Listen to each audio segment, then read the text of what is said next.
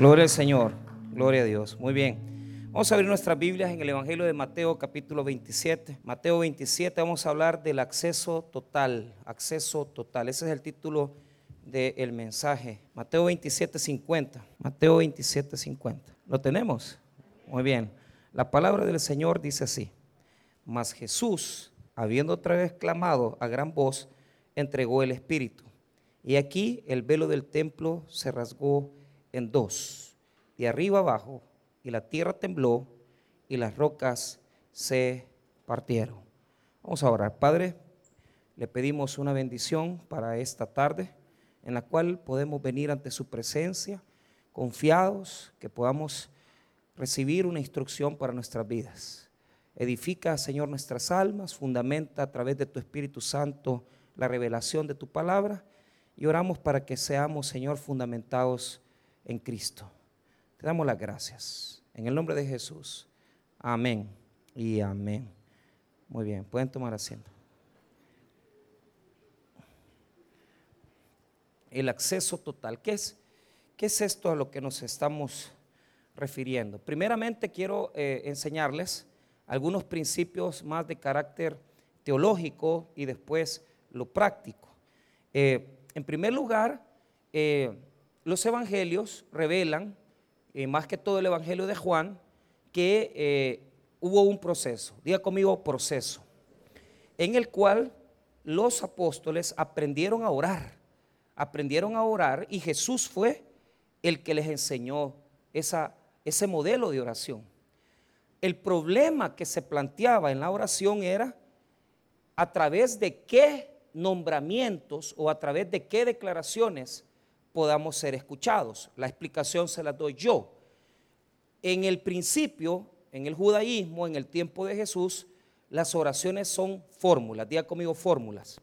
¿Qué es, es eso? Rezo, recitaciones. Eh, rezar viene de la palabra latín, en latín recitare, es repetir. Entonces, el judío literalmente hacía rezos. No, o sea, alguno dirá, pero ¿cómo estás diciendo que está? El Chema es una oración que ellos pronunciaban por la mañana y eh, tiene que ver con oye, ¿verdad? Ah, que, que, ser escuchados por Dios. Entonces, las fórmulas estaban ya establecidas, pero no existía realmente la comunión que Jesús reveló. Que escuche bien lo que le voy a decir. La pregunta que hay que plantearse es, ¿en qué momento comenzaron a orar? Utilizando el nombre de Jesús. Entonces, obviamente que Jesús enseña en el Evangelio de Juan que cuando oren, oren al Padre en su nombre. Entonces, cuando nosotros venimos ante Dios y decimos, Padre, en el nombre de Jesús, esa es una oración avalada bíblicamente. Amén, hermanos. Cualquier otro rezo, recitación, literación, transliteración, eso no. Porque se necesita conocer a Dios como Padre. Cuando usted pone a una persona a orar que no es creyente, ¿cómo hace para orar? Ni sabe cómo orar. La verdad es que se confunde, eh, trastoca las palabras, no sabe a quién referirse a veces dicen al Creador, eso no es lo que Dios dice. Jesús dice que hay que orar al Padre en el nombre del Hijo, ¿sí? Entonces, el Evangelio de Juan nos autoriza dos declaraciones importantes. Orar al Padre en el nombre del Hijo, amén. ¿Cómo es eso? Padre en el nombre de Jesús, ¿sí? ¿Sí? Es que agarren la onda, tomen café, hombre chica, yo quiero conseguir un hermano que haga el café aquí, que se, que se encargue de cada culto poner la cafetera, porque es un pleito yo con la cafetera y la cacerola esa del café. A mí no me gusta el café hervido en olla. A mí me gusta que el café esté en, en, ¿cómo se llama? En la cafetera, que esté caliente y que sea negro y que sea amargo para que quite el sueño. Pero aquí solo musún, le gusta, eh, eh, café ralo, dulzón. Ese es el que le llega aquí con hojita ¿va? De, de pamba. Ya salgan del desierto, hombre, qué barbaridad. No quieren salir del desierto. Bueno, ya me salí del tema. Vaya, Padre en el nombre de, ok, vaya. Pero Jesús habilita en el nombre de Jesús en el Evangelio de Juan. ¿Cómo se hace para orar así? Jesús en tu nombre. No hay ningún problema. O sea, yo puedo en el nombre de Jesús, ¿verdad? declarar, poder, puedo, puedo ministrar mi oración y no tengo ningún problema. Amén, hermanos. O sea, puedo orar al Padre en el nombre del Hijo y puedo orar al Hijo en el nombre del mismo Hijo. Ahora, por implicación, en, el, en la epístola a los filipenses, dice que hay un nombre que es sobre todo nombre, que es, diga conmigo, curios, Señor. Señor con S mayúscula es divino. Amén, hermanos. Señor con S minúscula es a cualquiera. Mire, por ejemplo, a mí, el pastor fundador y todos los que hemos trabajado en la central, hemos aprendido a hablar así. Y para mí es la forma correcta de ser un empleado. Buenos días, Señor, buenos días. Eh, o sea, yo pocas veces, incluso ahora, cuando yo saludo a mi jefe, al pastor eh, Toby Jr., yo nunca le digo, pastor, yo le digo, Señor, buenos días, ¿cómo está? Señor, ¿qué le puedo servir? Oh, jefe. Ah, ¿Y por qué? Porque así me enseñaron. O sea, el respeto que le debemos de tener a, nuestras autoridades. Entonces, y sí, Señor, no, Señor, o sea, respondemos, pero ¿cuál es el problema? Eh, cuando yo digo, Señor, te suplico, estoy usando el nombre, un nombre divino.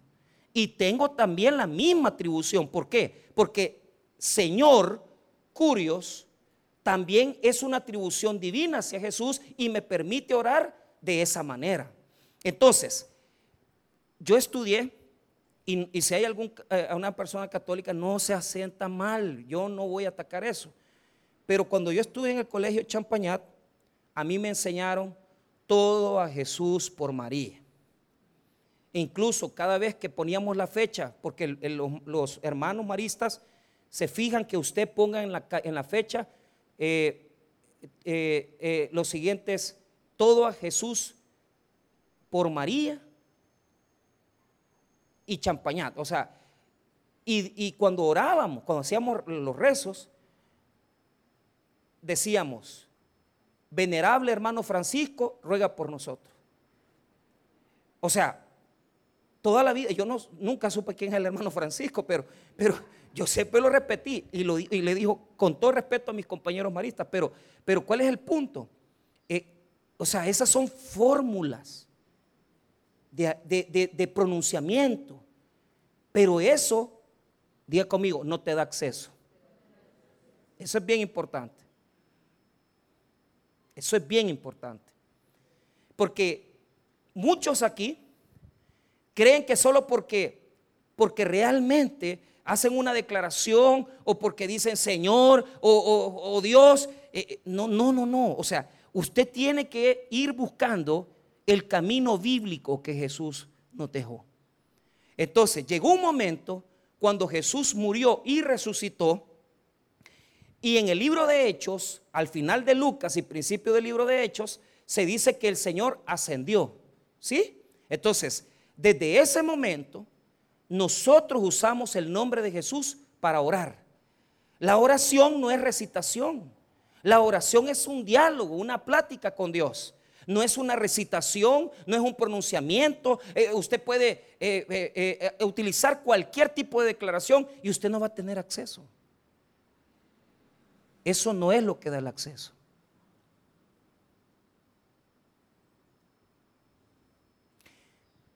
Ahora, ya dejé claro que pueden, podemos mencionar cualquier cosa, pero eso no da acceso. Eso, es, eso es un buen comienzo, pero no es el verdadero acceso. Pastor, ¿qué pasa si una persona que no es cristiana pronuncia? Está bien, le está agradando a Dios, está exaltando a Dios, pero no está entrando. Día conmigo, no está entrando. Porque no es así como se entra.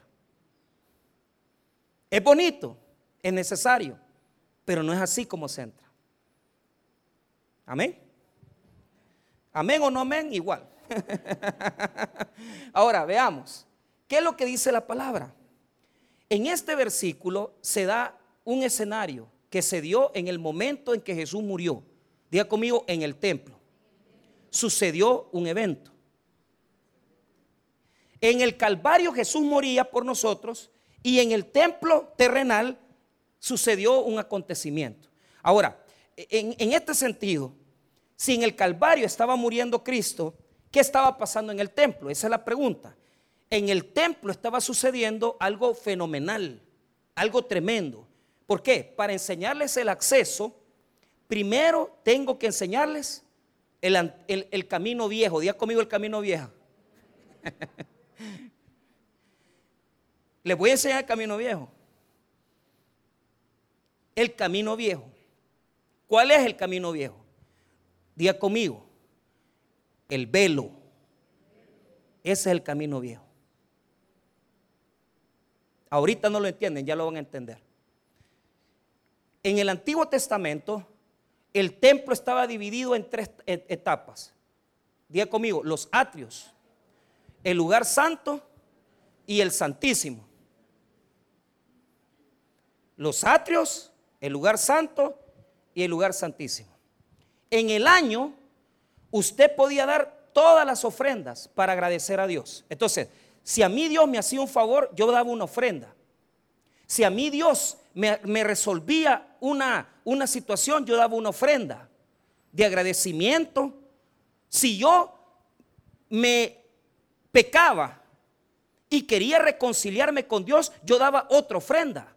Por eso es que se daban holocaustos. Por eso es que se daban sacrificios. No todas las ofrendas eran iguales. Entonces, en todo el año se daban ofrendas. Amén, hermanos. Pero solamente un día del año, solamente un día del año, se ofrendaba para salvación. Amén. No, no lo oigo convencido porque les estoy dando Antiguo Testamento. Todo el año yo ofrendaba por agradecimiento, por paz, por reconciliación, porque eh, pequé y quería agradar a Dios. Pero solo una vez en el año yo ofrendaba para alcanzar el perdón de mis pecados. Amén. ¿Qué día era ese? Yo se los enseñé en la cena del Señor. El Yom Kippur. El día de la reconciliación. Amén, hermanos. Ese día el sacerdote entraba, pasaba por los atrios, pasaba por el lugar santo y llegaba al velo. Y solo ese día, óigame bien, solo ese día en el año el sacerdote abría el velo y entraba con sangre de animales para poderla presentar en, en el lugar santísimo, en el arca del pacto. Solo ese día, solo el sacerdote podía entrar al lugar santísimo. Y solamente una vez en el año era para perdón de pecados y, para poder salvarse, salvarse. Amén. Entonces, se necesitaba una víctima inocente sin pecado para reconciliar al mundo. Y ahí se da la, diga conmigo, la encarnación. Se necesitaba un hombre que no tuviera pecado. Un hombre santo como lo fue Jesucristo. ¿Por qué? Porque el templo, en los atrios, el lugar santo y el santísimo es el camino viejo.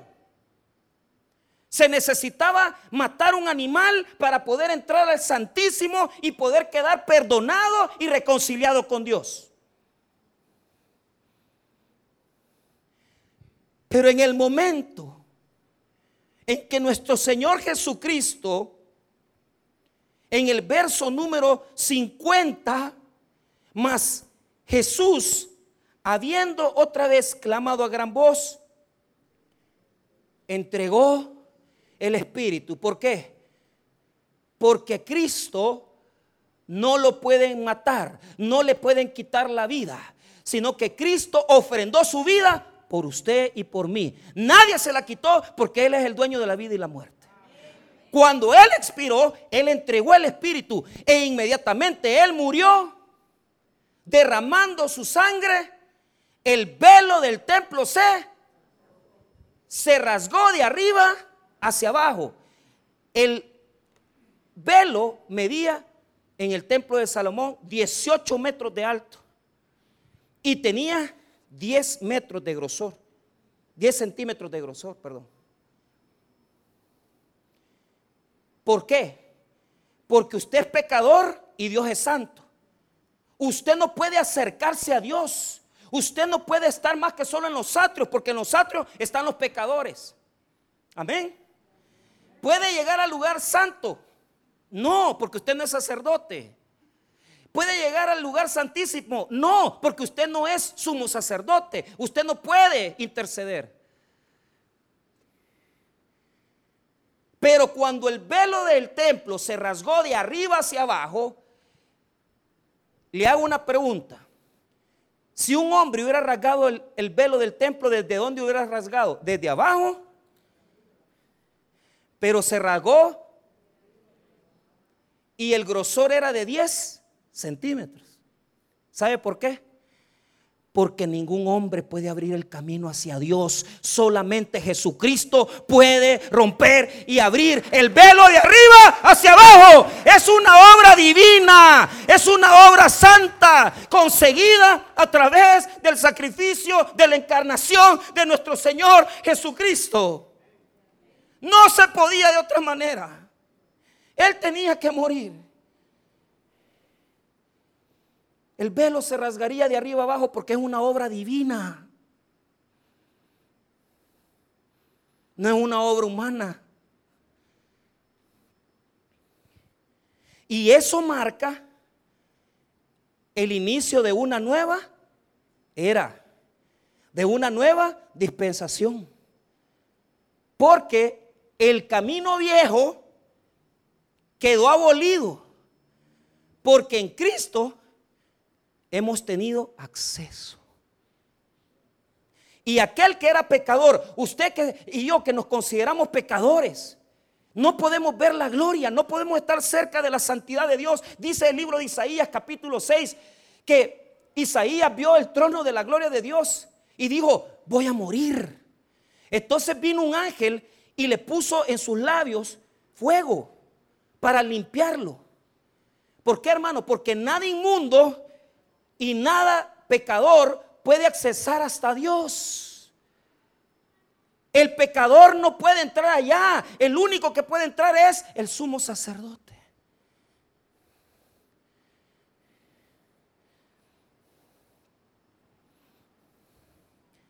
Pero aquí veamos el camino viejo. Hay muchos que están en el camino viejo. Estos cuando vamos a bautizar se ponen ahí medio, dice, y la vida vieja ya, ¿cómo es que dicen tú? La vida vieja ya no la quiero más, ¿cómo es que dicen? Y la vida vieja la he dejado. Qué, bueno que fuera cierto que la vida vieja la han dejado. O la, o la, vieja vieja, perdón, la, y ya tienen una nueva. Entonces,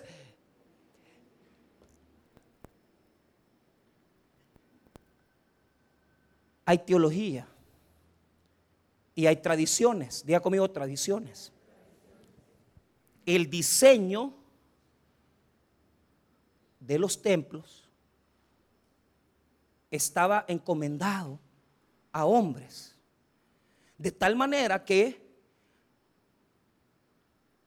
en el año 70 después de Cristo, el templo de Jerusalén fue destruido. ¿Por qué? Porque Dios ya no quería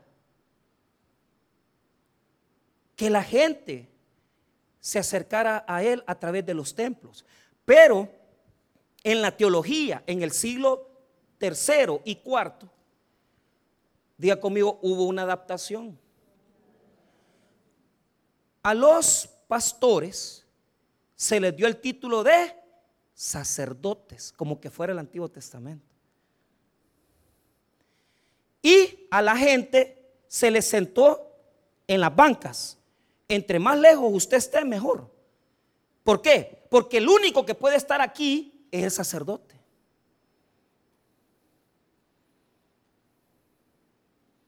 A esto se le llamó el altar. Las bancas son los atrios. Porque los pecadores tienen que estar en los atrios, ¿va? Porque los pecadores no pueden llegar. Y en la urna del fondo se le, se le llamó Santísimo. ¿Por qué? Porque ahí está el cuerpo de Cristo.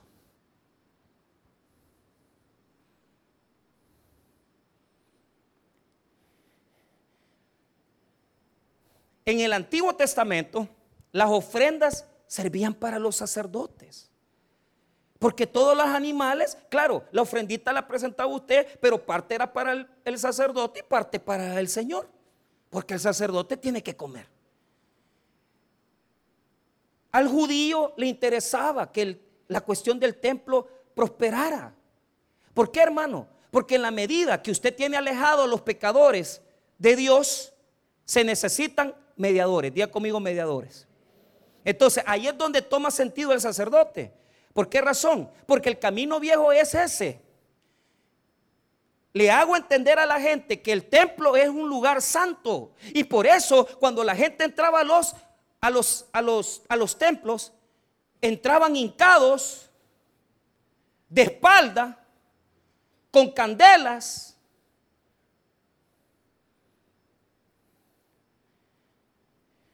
Vaya esquipulas. ¿Por qué? Cuando yo entré a la, iglesia de Belén, de la Natividad, ahí hermano, se iban a agarrar un, cristiano copto con un, con un judío, perdón, con un palestino. ¿Por qué? Porque se tiene que respetar el templo. Porque ahí está, ahí está un lugar santo. Entonces, en la medida que yo tengo a la gente separada de Dios, en la medida que yo le digo a la gente, mire, la verdad es que usted no puede acercarse porque para eso estoy yo. Yo soy el sacerdote. Yo voy a orar por usted, yo le voy a leer la Biblia, yo voy a venir y le voy a enseñar palabra. Entonces usted se queda tranquilito porque usted es una persona que probablemente no ha leído la Biblia. Y usted se queda conforme con el camino viejo, porque lo que usted quiere es que haya alguien que le hable suavecito. Vamos a estar reunidos en esta tarde a través del sacrificio. Y por muchos siglos solamente se les hablaba en latín y la gente campesina de nuestras, de nuestras comunidades tenían que oír la ceremonia en latín. Y la gente se apartaba más de Dios, más de Dios, más de Dios. Hasta que allá por el Concilio Vaticano II hicieron los cambios. Diga conmigo los cambios. Y se estableció la doctrina social. Y la doctrina social se hizo un cambio, pero no, ese cambio no es total. ¿Por qué, hermano? Porque el cambio verdadero no lo hicieron los concilios vaticanos. El cambio verdadero lo hizo Cristo. Yo no necesito un hombre para acercarme a Dios. Yo no necesito un templo ni una silla para acercarme a Dios. Yo me acerco a través de una persona porque el camino nuevo es Jesucristo. Él es el camino nuevo. No es una religión, no es una iglesia, no es un templo. Yo puedo hacer este templo más grande y usted no va a entrar a Dios. Porque el que lo va a meter a Dios es Jesús el Señor. Pero usted tiene que votar las religiosidades. Usted tiene que dejar de ser dominguero. Usted tiene que dejar de ser un religioso. Que quiere que el, el cura va, que soy yo, pelón, así como español, de buena raza, de buena casta. No le gusta que le diga que soy judío. Pero hoy que me estoy echando ya mi tratamiento en el pelo y que ya me va a crecer. Los del miércoles se quedan riendo. Me, me vendieron un tratamiento ahí y va a decirme el Señor, es que mira, me dijo, yo era como vos, me pero mira, me puse esto y viera, y cabal, si hasta así se, se pelaba, eh, se peinaba. Y yo les digo a los hermanos que en seis meses voy a estar como Alberto Maferrer ya, hasta peinado. Pero hasta en la iglesia evangélica hay gente religiosa que piensa que, que, podemos hacer un camino religioso hacia Dios. Y el camino religioso es, es ese exactamente. Eh, voy a llegar al templo, voy a, voy a hacer mis oraciones en el templo, voy a hacer mis alabanzas en el templo, voy a hacer mis ofrendas en el templo y voy a leer la Biblia en el templo. Hermanos míos, desen cuenta de algo. Si usted está así y si usted es una persona con un cristianismo templario, usted está en el camino viejo, hermano. ¿Sabe por qué? Porque usted debe de saber que ni el templo, ni la silla, ni el pastor, ni leer la Biblia aquí le va a dar la salvación. Hermanos míos, la relación con Dios es a través de Jesucristo. Él es el camino, la verdad y la vida. Usted tiene que leer la Biblia todos los días. Usted tiene que leer la Biblia todos los días de su vida. Usted tiene que orar todos los días de su vida. Y ahí es donde fracasamos. ¿Por qué? Porque cuando usted no ora y cuando usted se conforma al camino religioso, usted sin sentirlo, diga conmigo, se familiariza. Hay un montón de cristianos que yo conozco, que nacieron en el Taber, que ya no van a la iglesia. ¿Por qué? Porque se familiarizaron. Ya la alabanza no los toca, la predicación ya lo oyeron, ya escucharon, ya no sienten nada han perdido la pasión. Pero yo estoy en esta tarde para recordarte que todo lo que hayas hecho para enamorarte del templo, para enamorarte de la silla, para enamorarte de una predicación, eso no es nada. Porque lo más grande que nosotros tenemos es lo que Jesucristo nos ha dado. Porque nosotros no venimos a la iglesia para comunicarnos con Él. No venimos a la iglesia para nosotros venir y tener contacto con Jesús. Porque a Jesús lo tenemos todos los días de nuestra vida en nuestros corazones. Entonces, deja de andar creyendo que porque venís el domingo sos más santo. Tu santidad debe de ser todos los días. Porque Cristo está en nosotros.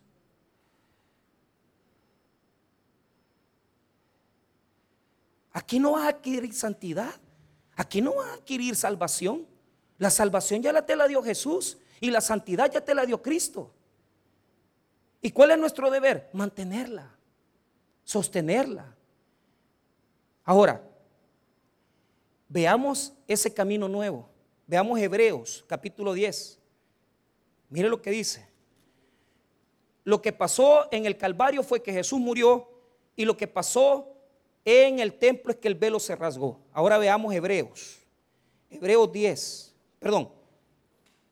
Sí, Hebreos 10, 19. Ahí tenemos ese, ese refuerzo. Hebreos 10.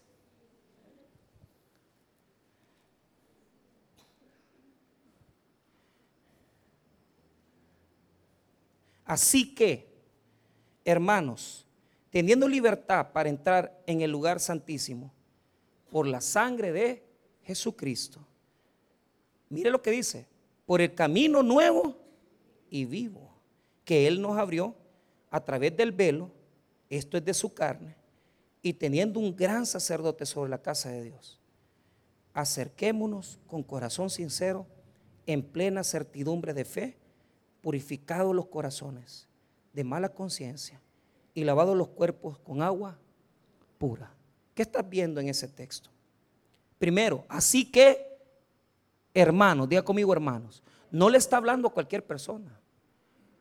Le está hablando a gente que es creyente. Entonces, oiga bien, ¿en qué momento se abre el camino? El camino se abre cuando Jesús muere y su cuerpo es partido por nosotros. Pero escuche bien, lo que nos da libertad. Lo que nos da libertad es la sangre. Diga conmigo, es la sangre. oí bien lo que te voy a decir. La sangre, si aquí hay personas que hacen esto, por ejemplo, mi mamá y las hermanas, cuando oran dicen, Señor, cubre con tu sangre. ¿Han oído eso ustedes? Vaya, les voy a decir algo. Si usted ora por sus hijos y por sus nietos para que la sangre de Cristo sea sobre ellos, eso no está mal, pero no está bien. ¿Por qué? Porque la sangre de Cristo no es para andar cubriendo a la gente. Si usted lo hace, incluso yo lo hago y me gusta. Porque el Señor sabe con qué objetivo yo lo digo. Si yo oro por mis hijas y digo, Señor, cubre, incluso cuando hemos salido de la iglesia hemos dicho, Señor, cubre con tu sangre a mis hermanos. Entonces, eso no es malo, pero el camino bíblico no es ese. El camino bíblico enseña que la sangre de Cristo es la que nos hizo entrar al lugar santísimo. Entonces, usted puede invocar, usted puede pronunciar el nombre de Jesús y el nombre del Padre, pero si la sangre de Cristo no se ha derramado en su vida a través de aceptarle como Salvador personal, usted no tiene acceso allá adentro. ¿Qué quiere decir, pastor? Que la razón por la cual nosotros entramos es porque hemos sido perdonados, hemos aceptado a Cristo y hemos reconciliado con Dios nuestras vidas a través del sacrificio que Él hizo en el Calvario. Si usted por la fe no ha aceptado a Cristo, usted puede rezar, usted puede dialogar, pero una oración profunda usted no puede tener. ¿Por qué? Porque los que entran a la casa del Padre, ¿sabe quiénes son? Son sus hijos. Y los hijos de Dios son los que han sido comprados con la sangre del unigénito Hijo de Dios. Hermanos míos, escuche bien, la sangre no fue derramada sobre su cuerpo. La sangre no fue derramada en su vida. La sangre fue derramada en la cruz. Y cuando usted tiene fe que Jesús es el Señor, Él es el sumo sacerdote que lo lleva al Padre. Él es el que lo hace entrar a la gloria. Él es el que nos hace entrar en las promesas y en las bendiciones de Dios. No es lo mismo una persona creyente que cree en la sangre de Cristo y en el sacrificio de Cristo que una persona religiosa que nunca ha aceptado a Jesús. ¿Por qué? Porque para entrar yo al lugar santísimo y ser digno de las bendiciones de Dios, desde la salvación hasta la prosperidad, se necesita qué? Sangre, el cuerpo y una persona viva. O sea, en otras palabras, cuando yo entro al lugar santísimo, yo no entro solo. Cuando dice el versículo, versículo 20, por el camino nuevo y vivo, la palabra en el texto griego, la palabra en el, texto griego, prosfatón, quiere decir, óigame bien, recién degollado. Óigame bien, recién degollado. ¿Qué es lo que quiere decir? Camino nuevo. Recién degollado. Dígalo conmigo, recién degollado.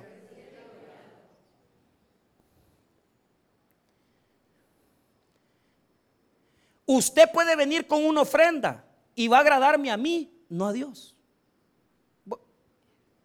Usted puede venir con un animal, va a agradarme. Si es gallina, me va a agradar a mí. Pero no a Dios. Usted puede venir con regalos. Usted me va a agradar a mí. Pero no a Dios. ¿Por qué? Porque la sangre de animales no permitía el acceso total la sangre de animales y sacrificios no permitían el acceso completo. Cuando dice el versículo bíblico en griego, recién degollado, no es porque usted puede entrar ahí libre. No es porque usted solito puede, sino que usted tiene que entrar a través del sacrificio vivo de Jesús. Y el único que lo mete ahí es Cristo. Él lo hace penetrar a las profundidades de Dios. Si usted no cree en la persona de Cristo, usted no puede entrar. Usted debería leer los evangelios. Porque si usted no conoce a Jesús, no puede entrar. Usted debería leer el evangelio de Marcos, el evangelio de Juan. Deberíamos de gastar mucho tiempo, el mismo tiempo que gastamos en las redes sociales, en conocer a Cristo.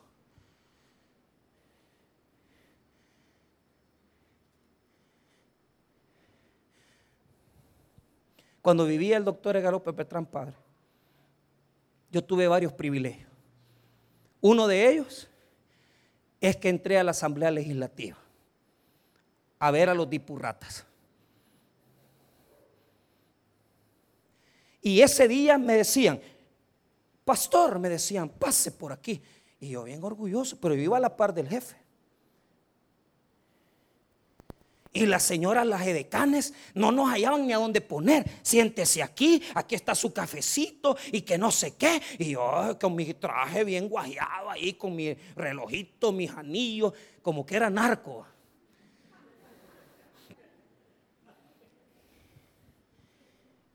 Y yo en la asamblea va tomándome fotos ahí a las par de José Matías Delgado, los dos narizones. Entonces, dije que cuando era chiquito, lo de José Matías Delgado me, me sacaba por la nariz.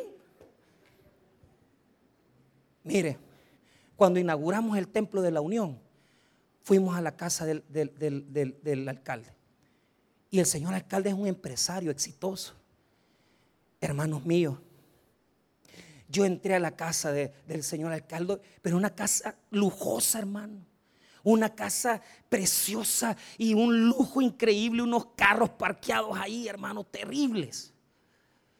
Y yo, hermano, como andaba a la par del pastor, yo me le senté a la parva y, yo comiendo esa mariscada deliciosa y esa, que, y, esa, ¿cómo se llaman? Eh, eh, este, eh, esas cosas que tienen mariscadas, va, mariscada es que se me olvida la langosta. Y yo comiendo langosta y chupando, y chupando la langosta, ¿va? ¿no? y, yo con mi gaseosa ahí, y yo comiendo de galán. Pero los últimos, como íbamos como 20, ¿va? los últimos, a eso no les alcanzó. Y le dieron, y le, y les dieron sopa de camarón, ¿va? Pero yo comía langosta y comía bien. Aquellos un par de tortillas le llevaron y nosotros teníamos acceso total a las tortillas. Hermanos míos, si el doctor Galope Bertrán Padre me hizo entrar a la asamblea, a las bendiciones de comer en la casa, ¿Cómo no más Cristo que nos puede meter en grandes bendiciones eternas? ¿Y sabes cuál es la bendición? Que en Cristo siempre alcanza para todos los que le buscan. Nunca vas a comer a la mitad, nunca vas a comer en la miseria, porque Cristo te va a bendecir a ti abundantemente. Él es el que te mete. Él es el que te lleva. Por eso, si mencionas el nombre de cualquier otro ser que esté muerto o vivo, usted no puede entrar. No puede tener acceso. Porque el único que lo puede hacer entrar es Cristo. Porque entramos a través de su cuerpo y de su sangre preciosa. Solo la sangre fresca del cordero degollado es la que tiene el poder para poder directamente estar en el trono de Dios y estar cara a cara con Dios. Y hombres pecadores y hombres con fallas podemos entrar a ese lugar porque tenemos acceso al Señor. Él es la puerta él es el camino, la verdad y la vida. Por eso, hermanos, óigame bien, esta semana dedíquele tiempo a Jesús. Dedíquele tiempo a leer de Jesús. Lea la Biblia. Lea el Evangelio de Marcos. Lea los milagros. Le voy a dejar un deber. Lea los milagros del capítulo 8 de Mateo y 9. Y usted va a engrandecer su vida porque usted va a saber que Jesús hace milagros que Jesús tiene poder.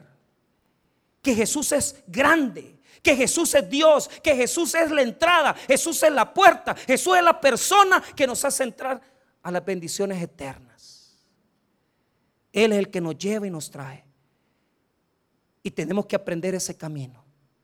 Por lo tanto, toda oración que se hace con las palabras correctas, pero sin el conocimiento correcto, sin el sacrificio de Jesús, no puede agradar a Dios.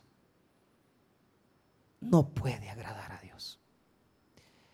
Porque Él acepta la oración de quienes le llaman hijos y padres y quienes han sido comprados con la preciosa sangre.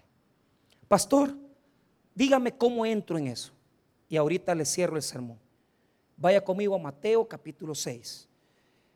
En, el, en hebreo subimos al cielo y vimos la entrada de Jesús al lugar santísimo. Ahora le voy a enseñar cómo entrar al lugar. ¿Cómo usted va a entrar ahí? Mateo 6, verso 6. Mateo 6, 6. ¿Lo tiene? Mas tú, cuando ores, entra en tu aposento y cerrada la puerta, ora a tu Padre que está en secreto y tu Padre que ve en lo secreto te recompensará en público. ¿Quieres saber a lo que se refiere ese versículo? Lea conmigo el versículo número 5. Y cuando ores, no seas como los hipócritas, porque ellos aman el orar en pie en las sinagogas y en las esquinas de las calles para ser vistos por los hombres. De cierto digo que ya tienen su recompensa. Ok, ¿qué quiere decir esto? ¿Cómo entro yo al lugar santísimo? Entro a través del sacrificio de Cristo, el cuerpo y la sangre de Cristo. ¿Qué fue lo que se rasgó? El cuerpo y la sangre. Y el velo fue la señal, el símbolo de que el cuerpo y la sangre fueron derramados. Ahora, ¿cómo gestiono yo ese acceso? Yo lo gestiono entrando en el aposento. En, la palabra griega, lo que quiere decir es lo más profundo de la casa, la bodega, el lugar íntimo. Pero si usted nota el versículo 6, dice, entra en tu aposento y cerrada la puerta, ora a tu Padre. Escuche bien, hermano. Aquí hay muchos, habemos muchos, que tenemos una buena, tenemos, tenemos una como figura de que somos gente de oración. Pero ¿sabe dónde se nota que usted está entrando al acceso divino? Que usted está entrando al lugar santísimo. Ahí está la diferencia. El que está entrando en lo profundo del corazón de Dios es aquella persona que tiene recompensas. Usted no puede engañar, porque la persona que ora, Dios la recompensa en público. Usted no puede engañarse. Porque si usted Dios no le está dando recompensas, hermanos, espirituales y materiales, es porque usted no tiene una vida correcta de oración. Dice que el Señor nos va a recompensar en público. ¿Qué quiere decir eso? Que la gente va a ver mi bendición que la gente va a notar mi carácter, que la gente va a notar que Dios me está bendiciendo. Yo no digo con esto que no vamos a pasar por crisis y problemas. Lo que yo digo es que cuando una persona tiene una vida íntima con Dios, se nota en público también. ¿Por qué la gente decía, Abraham es amigo de Dios? ¿Por qué la gente decía, Abraham es amigo de Dios? Porque la gente notaba que el favor de Dios sobre la vida de Abraham era tan grande que a Abraham no le faltaba nada.